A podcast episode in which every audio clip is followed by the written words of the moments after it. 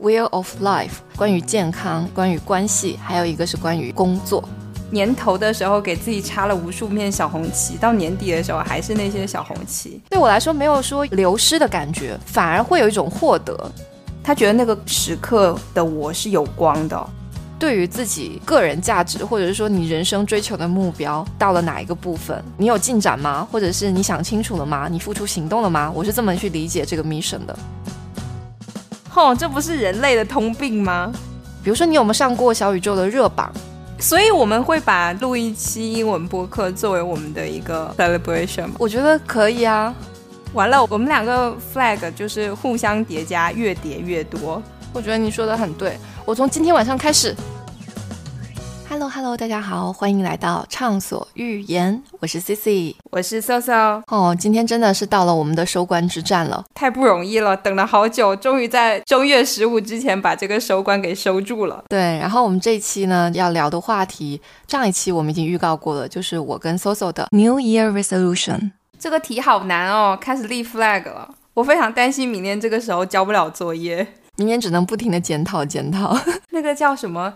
冬天还没有来，就已经在担心春天了。我们今天参考了一个博主阿里，他提出的一个关于做新年的决心的一个方式，叫做 Wheel of Life，就是想象你自己的生活是一个车轮子，然后这个车轮子呢，它会有三部分组成，一个是关于健康，一个是关于关系，还有一个是关于工作。对，其实像我们在讨论做这一期 New Year Revolution 的时候，考虑了非常多的方式，因为其实传统上的那种立 flag 的方式，就会有一种你年头的时候给自己插了无数面小红旗，到年底的时候还是那些小红旗，因为你其实是会忘记自己到底立了哪一些 flag 和这些 flag 怎么样落实到每一天的。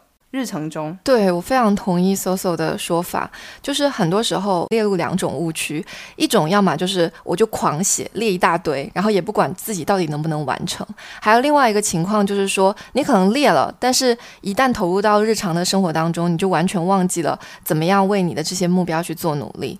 然后这一次我们向这个博主学习的这套方法呢，我们个人认为是觉得它是分为三步走，就是第一步它叫做 Wheel of Life，就是想让你。去评估你现在以及过去一年你方面生活的各个方面的一些呃你自己的满意度的情况。那根据你对过去的这个打分，去挑选出你觉得新一年当中你需要重点去努力的方向。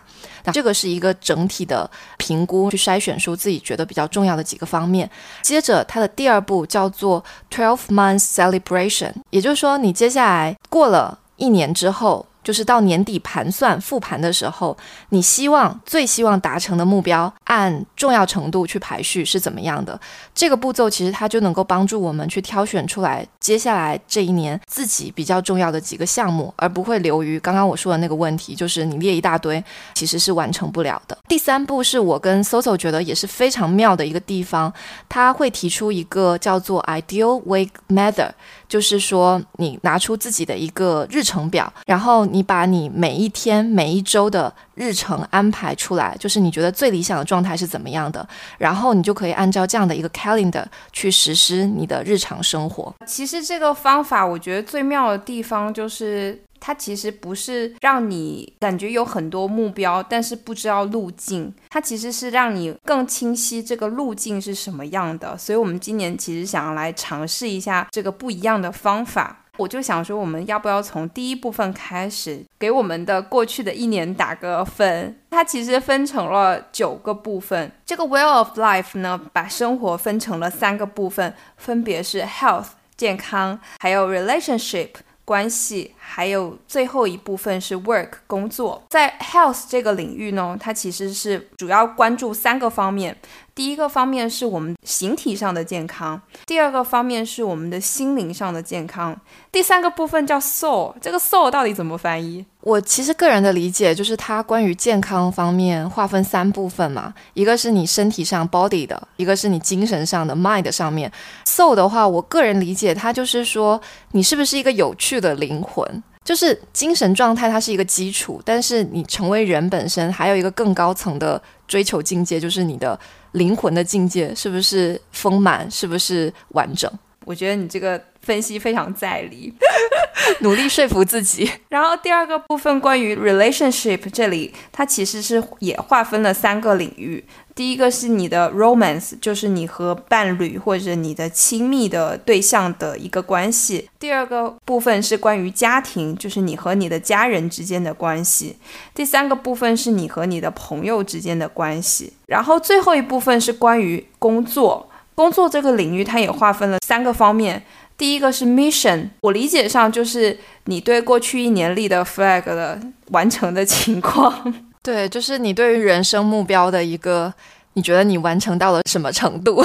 我是这么理解，就感觉 mission 是很高的一个东西。然后第二个部分是关于 money，就是作者觉得 money 是对人的生活来说是非常重要的一个部分。当然，我们两个非常认可这个观点。第三个部分就是 growth，我理解是职业的成长或者是个人的。这种发展的规划上面的一个情况，在你盘算完就是以上三个大类九个小分项的一个评估之后，它还有一个最终的评估，你对于过去一整年你的幸福度、你的快乐度到底是怎么样的，你也可以给自己打一个分，一个更泛的一个打分。我理解上就类似于幸福感打分。对，是的。那要不我跟搜搜就开始吧？对，来开始盘点吧，好紧张。那我们一个一个来吧，有一种又回到了我们上一次生育成本大测算的那个 那个情况，又是一个大表格。首先第一个是关于身体健康的，我我给自己打的是七分，Soso 呢？我打的是六分，你扣分扣在哪里？我会觉得，就是在我当妈妈之前，我的运动习惯会更好。就是我基本上会保证每周可能两到三次的健身房，或者是普拉提，就运动频率还是可以的。但是现在产后六个月之后，我现在基本上能坚持的就是网球，可能一周一到两次。但是那种力量训练还有其他的就相对会比较少，所以这一块我会觉得对自己整体的体力是有影响的。所以我这边扣的分主要是我觉得我的体力。跟以前相比还是有所下降。我觉得我得分的部分可能就是我的身形跟孕前没有什么太大的区别，这个可能是我给自己打了六分的原因。但扣了比较多的分，主要是因为我觉得我产后，特别是六个月之后，其实恢复运动的这个。规律不是很好，有一搭没一搭的在运动，所以其实我们两个对自己的要求都是觉得过去的运动量还是有点少了。对，至少是没有规律。我其实是对规律这两个字还有比较大的追求的人。好，那就等一下，期待一下你的 flag。第二个是关于麦的精神层面的，我给自己打的是八分。你可以阐述一下这个八分的来源吗？我说实话，我就觉得整体状态都还可以，除了产后复工的可能前。一两个月，我觉得我有一种很焦虑的感觉。但是下半年，我觉得我基本上就进入了一个心很平静的状态，整个人是开心的，然后向上的，一直很想要去做一些突破。所以我觉得这样子来推算的话，我觉得我的精神状态应该还是可以的。完蛋，那你今年如何让你保持这样的精神状态？我压力好大。可以的，我们今年就从一个春节特辑开始了，好吗？已经很亢奋了。我给自己打的是七分，我跟你打分的原因可能比较相似。从去年的下半年开始，感觉自己更从容和平和了。包括这几天，其实有在回听我们之前的节目，我发现我说话越来越慢，越来越慢是吗？对，就不急了。I don't know，但是就会。自己在剪播客的时候，就能感觉到自己说话的那个语速跟语调的起伏变小了，这是一个很棒的观察，我觉得 就还蛮神奇的。你这么一说，我真的也觉得，如果往前倒到，比如说我们第一期或第二期的话，可能跟现在讲话的那种感觉还是差异挺大的。对，但我觉得我再这么下去，可能会慢成老太太，你会变成闪电 盖章。接下来就到第三部分的 health，就是刚刚我们在讨论的这个 soul 到底是指什么？我就按照我自己的理解，我在想我的精神、我的灵魂有没有更饱满，我的精神世界是不是更饱满的这个逻辑去打分。我给自己打的是就整个 health 当中最低分就是六分，我也打的是六分，你也打了六分。我主要的原因是觉得读书太少了。就额外的读书太少了。我觉得我今年瘦方面有得分的原因，是因为有得分的原因，主要是因为我可能读了一些育儿的书。跟自己和自己的原生家庭和解了。哦，剩下扣分的部分，除了育儿书之外，其他书都没有读。同意，但我觉得原生家庭的部分你应该达到七八分啊！我觉得这一点真的是很难的一个里程碑。所以我在 family 那边给自己打了八分。OK，那我们直接跳到下一部分，就是关于关系的。我们就先讲 family。你刚刚已经说到你打的是八分，真的还挺高的。对我看了一下我们的表格，我们都嗯没有给自己打到九分或十分的，基本上八分已经是我们两个打的最高分了。然后你是八分嘛，我给自己打的是七分。我对于自己的 family 家庭啊各方面，呃，我觉得还是整体比较满意的，没有起什么冲突，都能够成为我背后就支持我的力量源泉，所以我就觉得还挺棒的。但是我的分数没有打到八分，有一点的原因是，我会觉得过去一年的话，可能我从家人身上索取的更多，但是我给予的相对会比较少，还是希望自己能够多陪伴。对，同意共勉。我之所以还会多打一分的原因，是因为觉得这个小朋友的到来给我们家的这种家庭关系网多了一条系带。比如说，我们有了图图以后，就发现我爸其实很会带娃，因为我爸很会带娃，所以小胖跟我爸的关系变得更加的融洽，是那种说不出来的融洽，有时候甚至是一种男人之间应该是比较 close。对 close，而且有默契，所以我觉得这点非常的难得。Family 之间，它不再是，特别是这种呃女婿跟老丈人，或者是我跟婆婆之间，是有一种战友情的感觉。对，我觉得你说的这点很棒。本身原来可能是相对比较相敬如宾的那种状态，或者说是大家都是比较互相尊敬，但是稍微又有一点点疏离。就没有那么那么的亲密，但是可能不管是图图还是依依的到来，让大家就就是为了这个小宝宝，大家就可以靠得更近。对，同意。所以我在 Family 这边打了非常高的分数。优秀，值得。Romance 呢？What about you？Romance 我们两个打的分数都一样，诶，还蛮难得的。我们两个都打了八分。有一天小胖也在跟我说，他说我觉得他现在看我就会觉得越来越好看。小胖好 sweet 哦，我要多夸夸小胖。他有一天就会跟我说，他觉得说，特别是我们今天其实也在讨论这个问题，产后可能身体会走样，老公会不会嫌弃这个事情？但小胖他觉得说，他看到了，比如说我的付出，或者是说我们全心全意一起去培养我们的小孩，他觉得那个时刻的我是有光的。好棒！我觉得虽然之前我在节目当中也是会去吐槽九九啊，或者是说，比如说我们高铁上也有过不愉快啊，各种事情，但是我会觉得说，过去一年因为有小孩这件事情，其实包括在孕期，可能这一两年来讲，对于我们来说，生活多了很多挑战的部分，但是也多了很多能够让我们彼此更了解彼此，以及走得更近、靠得更近的那个部分。有时候你遇到问题，以前有可能只有两个人的时候，你就会觉得说，哦，到底是他的错还是我的错？但是现在，我觉得不管是遇到什么样的事情，我们遇到问题，第一个想法就是，哦，怎么解解决？不在乎是谁的问题了。还有一点，我觉得比较重要的是说，可能因为有小孩这件事情，也让我们更加珍惜了。比如说周日，我们就会固定两个人带一出门这件事情。呃，一开始他也会觉得说，哦，这是给自己列的一个 calendar，我是需要付出的。后来他就会变得很主动，因为他也享受这个过程，他就会主动提出说，哦，那我们明天要去哪里？我们明天可以去那里那里吗？就是我会感觉到他的一个变化，我也会感觉到自己的是变化，我会觉得自己情绪更稳定了，更懂得和另外一半去沟通、去协调。我觉得收获还是很大的。对你这点让我觉得，我听下来的感受就是，你们从两个个体变成了一个整体。对，是的，就原来我们可能相对而言会比较独独立的个体。对对 对对，从独立走向一个，我们讨论说一个家庭是一个整体的这种感觉。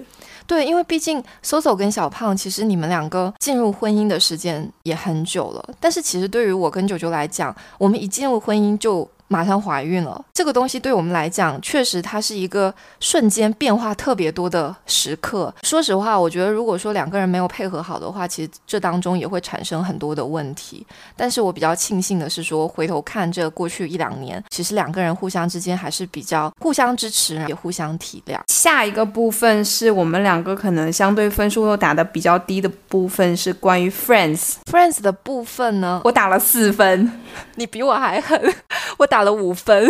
你先说吧。我觉得其实生小孩真的是会筛选掉一些朋友的，这个好像无法避免。因为大家可能在的人生阶段有一些不一样了，你可能能够聊到一起的共同话题，瞬间就会有一些变化。对，而且其实像我作为一个母乳妈妈，我的时间是被分割的比较碎的，所以嗯，如果说那种整段和朋友一起出去的时间，其实会变少。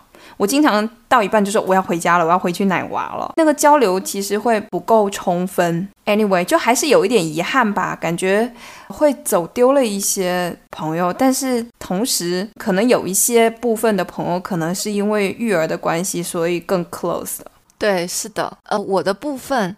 说实话，我给自己打五分，是我觉得从比如说世俗的角度，或者是客观的角度打的五分。但是如果说我对于我自己在朋友关系这一块的状态，自己给自己的部分打分的话，我觉得可能有七八分。为什么这么讲呢？因为我是个 I 人。可能跟 Soso 很不一样，Soso 他的朋友圈我觉得会更广泛一点，有很多志同道合的朋友。我觉得我就是一直都是偏比较内向，又比较怎么说呢，比较宅的一个人。所以我的朋友就是固定的那些人。说实话，怀孕跟生小孩期间，我的朋友们也还是他们。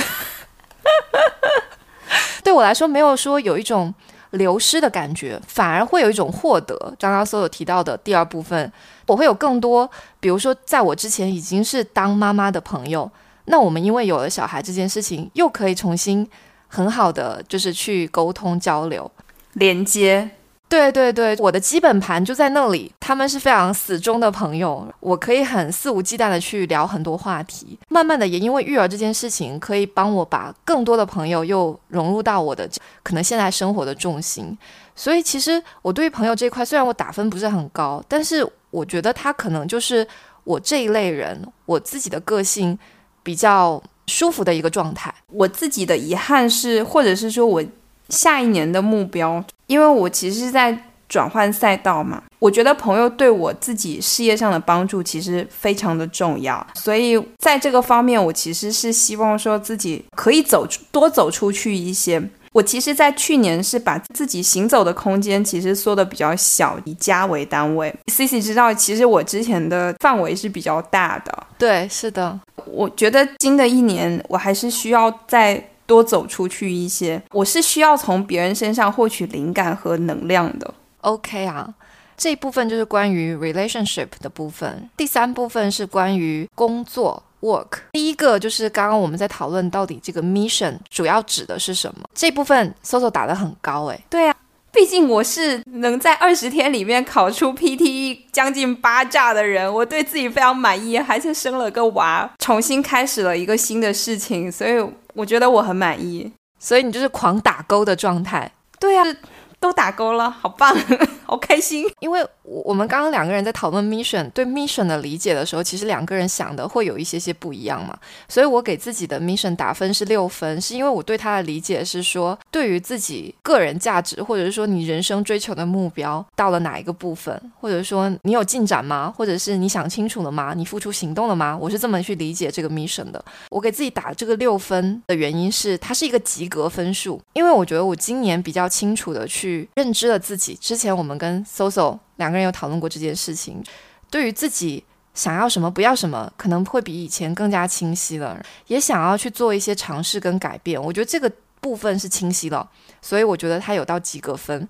但是为什么只有及格分呢？因为下一步呢，他还在一个摸索的过程当中，我觉得他还没有非常的明朗落地，所以我给自己还是先打了一个保守的六分。我觉得想清楚很重要。对，我同意，所以我会愿意给自己一个及格分。不过，我我其实蛮接受这种中间的状态，边走边看吗？对，我是会觉得我是可以接受它是一个未定数的一个状态，朝着一个可能比较没有那么光明的方向去跑。对我觉得我自己的内驱力还可以足够去支撑这个部分。第二部分就是关于金钱的部分，这部分我跟搜搜两个人都打得好低哦。吼，你比我还狠，我差点就打一个零分出来，真的，就也不能怪我们是吧？去年市场就是这样子啊，但自己也没有做努力，是真的。对，同意，我也是没有做努力，基本上就靠跟着大盘走吧，跟着行业走。我这部分给自己打了一分，非常的惨烈。我去年。固收类的项目，去年差不多就是个及格线。嗯哼，但是我的这种投资型，就是比如说是股票，肯定没有我惨。你知道我有多惨吗？我重要的不是想说那个账户上的数字，重要的是我给自己打一分，是因为我真的是有鸵鸟心态。就当它绿的时候，我就关掉。一样的，我们两个心态都是巨稳无比。就反正它跌嘛，只要没有卖出去，就它还是不构成我们的损失，对不对？但是其实话说回来，在年终盘点的时候，就会发现这种投资型的真的是大幅度缩水。我觉得它很正常。对，我就觉得这点上其实真的很差劲。不要说跑赢通胀，我去年就是一个亏损的状态。我呀，我也是呀。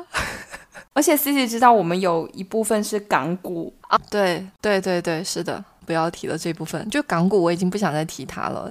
我觉得我在。其他部分的配比，比如说美股，甚至我不知道播客里面可以提到数字货币吗？Anyway，反正就是我有配一些不同的资产，反正港股对我的打击真的非常的大。我们是那种不能兑现的港股公司配的那种，真的是亏的泪都要出来了。我还没有很认真的，我我去年说实话，如果你是算到春节左右的话，我倒没有亏。嚯，这么厉害，还有一点点赚，这么厉害。但是主要就是靠某个单一品类，它突然间复活了一下，都不是我们常规的品类，我都不敢说了。Anyway，过去过去。OK，到最后一部分是 growth 这一部分，我觉得其实我们两个打的分是一样的，都是五分，都是没有及格诶。将近及格，那为什么是五分？请问你先来吧。你好坏，我本来也是想说，等你说完我就说，我跟你一样。不行，我前面已经有那种往往前冲的到你了。就是成长的部分，说实话，我觉得从工作上面的，从我们打工的工作上面来讲，我觉得对我们两个来讲，成长应该都不高吧。不然也不会天天吐槽，对吧？那我们期待的是说，其实去年对我们两个来讲，我们一起迈出了很多步，做了很多新奇的事情尝试，包括播客也是。所以我觉得这个是我们在 growth 这部分还有得分的原因。但是我们，你不要笑。但是我们肯定会期待这部分的成长再更多一点嘛，肯定不会安于现状的。我是当时我有犹豫是给自己打五分还是六分，但我觉得要逼自己一把，因为我觉得这点很重要，growth 的部分，所以我就先给自己打了一个不及格的分数。我的心路历程非常的奇怪，原来在你这里五分和六分差这么多，非常多，这是及格跟不及格好吗？还挺好笑的。我觉得你的区别只是一分跟八分吧。我说一下我为什么打五分。其实我觉得这个五分有很大部分要怪罪于外部的环境，怪得好。我不能再纵容你了，你说什么我都说好。我我其实觉得说去年的环境真的不是特别好，嗯，迷茫的不是只有我们，我跟很多人聊过，大部分人其实都沉浸在被卷和觉得自己在做一些没有意义的事情上面，所以我觉得这九分里面扣掉的四分，至少有三分要怪罪在这个大环境上面，剩下的一分就其实上还是刚才有说的，说自己要长成什么样的这个路方向是明确的，但是去往。这个方向的路径还没有这么明确，希望明天我们复盘的时候，不管它外部环境打几分，我们都可能给自己打九分，很棒，不要受外界环境的影响。然后刚刚我们进行完九个分项的打分之后呢，下一个步骤其实根据 YouTube 的那个博主阿里的建议呢，在你 Health、Relationship 还有 Work 三部分当中去选出最低的那个分的那个项目。作为你接下来一年努力的方向，但是如果你觉得说有一些部分它虽然分数低，但是你觉得那样低也就够了，你并不在意，不想要再提高，你也可以选别的项目。所以我自己是挑了三个部分，是我接下来一年比较重点的目标。一个是关于 soul，我会觉得希望自己的灵魂更充实、更有趣一点，所以我可能要相应的再去多做一些输入性的动作。第二部分就是关于 money，就家庭资产管理。我觉得我明年还是要好好管起来，就是还是要做得更科学合理，而不是说依靠整个市场它的变化才有了我的收益。第三个我觉得也很重要的就是刚刚提到的 growth 的部分，我觉得我跟 Soso 还是希望能够大干一场的，所以这是我自己挑选出来在那个九个维度当中自己要重点攻略的三个方面。我不知道 Soso 呢？然后我其实也算挑了三个部分吧。第一个部分就是 money，就这个事情太需要我认真认真去。看一下了，我我其实目标是想要有第一个是有比较平衡的配比，第二个是我想要有大概百分之十的增长，第三个是我想要开始做一些定投。我想了很多年要做定投，但是我从来没有开始过。所以我觉得这个是关于 money 部分，我很想去做的事情。还有一个部分是 friends，我想给自己定一个小小的 goal，每周有一个 friends lunch，就不管和哪一个朋友，但是至少是有这么一个一个留给给朋友留出来的一个时间段。最后一部分是关于 girls 这个事情，我觉得很难说出一个所以然。但是我觉得这是我今年要时时放在自己心里的一个警钟。嗯，在实现了对自己的认知之后，如何转化为？我明确的知道自己往哪个赛道去发展。同意。那我们其实两个人重合的部分就包括有 money 跟 growth，各自各自有一个 soul 的部分跟一个 friends 的部分。对。然后基本上我们选定出了接下来一年重点的发展的三个方向之后，就可以进入第二个步骤，就是叫做 twelve month celebration。也就是说，针对你的主要方向。或者是说额外的一些事情，你觉得一年之后你最想庆祝的事情是什么？可以按从最重要的到次之依次去排序。然后，要不你先来看说一下你的排序？可以，没问题。那我先来吧。我自己的排序是 growth 在前。我还是希望今年我跟 Soso 两个人，我们的 C So 组合，在各种尝试方面能够再上一个台阶。我觉得它会被我放在第一个点上，是我会觉得这个会影响到，或者说它的重要性是达到了说关于人生的意义以及自我成就感的部分，所以我觉得它是非常非常重要的这一块的话，其实我觉得后续可能我跟 Soso 会单独再去聊这一部分的内容，反正我们其实这几天已经一直在 brainstorm。各种可能性可以做哪些尝试，哪些突破，也是希望新的一年跟 Soso 两个人能够更加并肩作战，发挥想象吧。对，所以这部分是我的第一个重点。我可以问你一个问题吗？你说，你心里面觉得到什么样的境地，你会觉得是一个 celebration 的时刻？你说针对于 growth 吗？对。如果你要把它很具象化的话，其实我跟搜搜有在尝试做很多内容上的努力嘛。播客其实也是一部分。那如果你要真的要把它非常具象的，其实我们可以想到很多个维度。我们以播客为举例，比如说订阅数，比如说你有没有上过小宇宙的热榜这样子。我觉得对我们来说，可能难度更大的应该是上热榜吧。我觉得订阅数它是一个逐步累积的过程，但是到底能不能有一期很有共鸣、值得编辑去推荐的，我觉得可以把它作为是一个可以被庆祝的事情。好，那我就可以先把它列出来。好的，那我们就一起努力。对，这是内容向的，可能还有一些我们自己的划分，可能是偏渠道向的，或者是其他的一些尝试。我觉得这个可能我们接下来两天也要讨论吧。我现在还没有想得特别清楚，但肯定也是要给自己一个比较有难度的一个 number 或者是一个里程碑的事情。我想的比较俗诶，你说就是钱吗？对，我觉得这是一个很重要的方面，就是它能达到我之前的工作的那个收入。嗯，那我们必须努力。我觉得这是一个 celebration 的点。对，同意。就。不能让 Soso 白辞了，是吧？再努力突破一下。OK，我我同意你的这个具象化的一个要求。我觉得我们可以把它列为我们的一个 celebration 的一个点。好，我的第二个部分是关于 soul 的部分，我会给自己列了一些，我希望有更多高价值的信息输入。这部分肯定是对于我做很多尝试是会有益处的。我大概给自己列了几个比较具象化的部分，我希望。接下来一年五十二周的时间，能够读完二十本书，就大概是两周读完一本，这个还蛮挑战的。说实话，我觉得我人生这么多年，我都怀疑我有没有一年读过二十本。就读书的时候不算，工作以后，工作以后我觉得好难。真的。我刚刚想说，高中的时候肯定有有一段时间要读名著。对啊，这个不用说，所以我会把这个列为一个点。我也立了这个 flag。然后这个书单，我觉得我跟 Soso 两个人也可以拼一下。对我自己其实有想了几个方面啊，可以简单说一下。一个是我自己已经有想到的一些工具书，就我觉得它是能够帮助我提高效率，还有改善我的思维方式的。比如说阿里写的，我们今天借用了这个博主的他的一本书，叫做《Feel Good Productivity》，就是这本书我还是蛮想读的。我其实现在有列了一些，比如说像刚刚提到工具书、育儿书，也是我跟搜搜接下来会希望继续去读的。包括我这两天其实已经读完了《产后身体革命》，虽然已经拖延了很长时间，正面管教其实也列在我们两个的清单上很长时间了，是需要去把它读完的。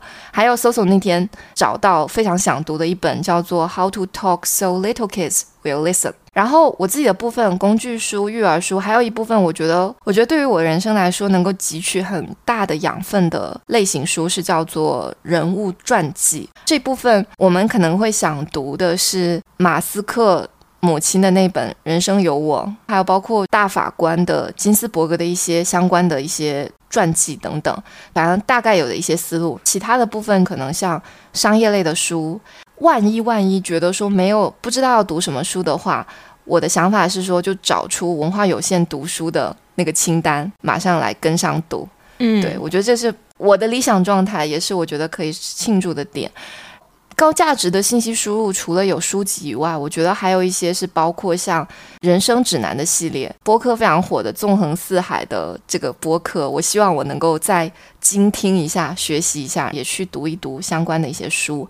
我觉得是能够帮助自己更好的了解自己，以及更好的去利用自己身体各方面特性的这样的一个方式。所以这个是关于我 so 的部分。可能额外的就是，我会希望自己在英文这一块还是能够有所保持吧，不敢说提升。我甚至还跟 Soso 说，我们可能可以尝试一下，有一期播客用英文来录。我觉得又挖了一个坑。之前 C C 跟我提到这个的时候，我就觉得压力有点大。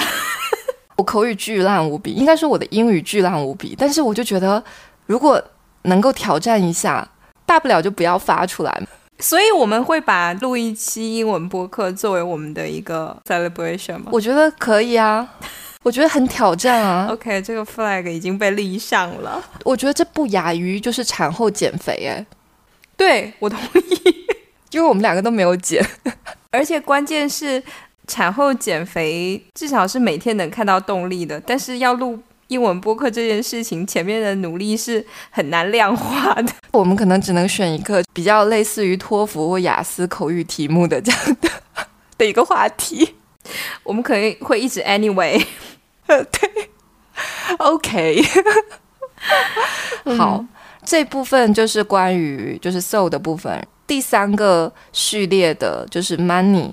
我想顺路补充一下我的 soul，我的 soul 应该是排在了第四位。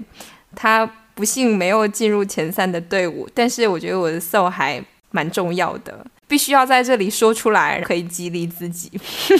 第一个就是其实是跟 c i c 一样的全年的二十本书。我们两个清单其实比较类似，我其实是觉得两个人一起读书会有一种分享的欲望，读到好的章节和合适的内容可以有讨论的对象，所以我们两个可能会 share 一份清单。第二个部分是我那天收到一个听友的留言，我觉得非常的有启发。他有说到说自己在和别人沟通的过程中，给别人犯错的空间。我我前两天录那期关于吐槽的。那一期节目的时候，有提到说，小胖说，嗯，不要让自己变成别人没有办法反驳的人。其实这个点对我来说启发很大，是对我来说是一种修心。我觉得这个事情是我今年需要去克服掉的一些，算是自给自己的一个心灵的修炼课吧。第三个就是改掉马虎的毛病。C C 已经知道很多。非常精彩。对，第四个是呃，尽可能始终如一的对待一件事情，就保持同样的热忱。我是那种开头能量足，但是会慢慢变少的人。但是这点上，我觉得 C C 做的非常好，我非常庆幸我有这样一个朋友和伙伴，所以这点上是我今年需要再去久久围攻修炼的事情。That's it。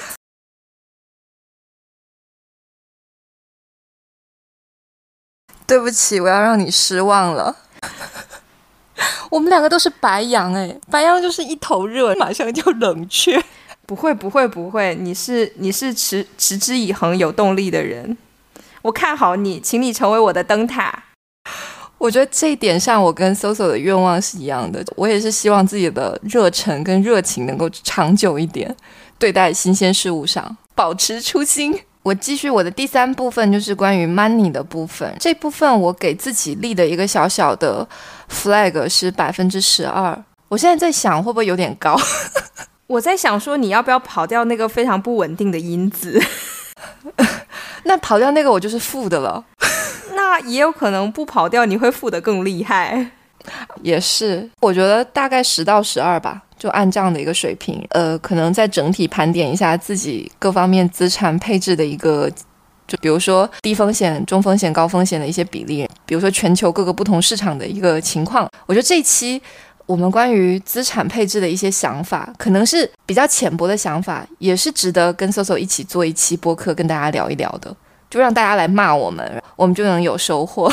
我的目标其实是百分之十，对，因为我没有那个很大的波动因子，所以其实百分之十对我来说也是一个挑战。我同意，我觉得其实百分之十也不容易啊，现在这个情况下。因为我已经辞职了嘛，所以我接下来准备就认真的打理一下自己的资产。之前由于工作，真的完全没有时间去打理这一部分，所以其实亏的钱比赚的钱可能都差不多。我同意，有的时候你就看着那个数字流失，你是没有什么感觉的。对，你只要换算成说这是你几个月的工资，对，就想说我为什么不去买个包呢？对，为什么要放在那里呢？Anyway，反正这个都是我们今年非常血泪的教训，希望来年能够变得更好吧。好，那我的三个部分就结束了。对，然后我也搭着 C C 的车，已经把我的 growth 和我的 money 说完了。我最后一部分是关于 friends。那关于 friends，我其实是想说，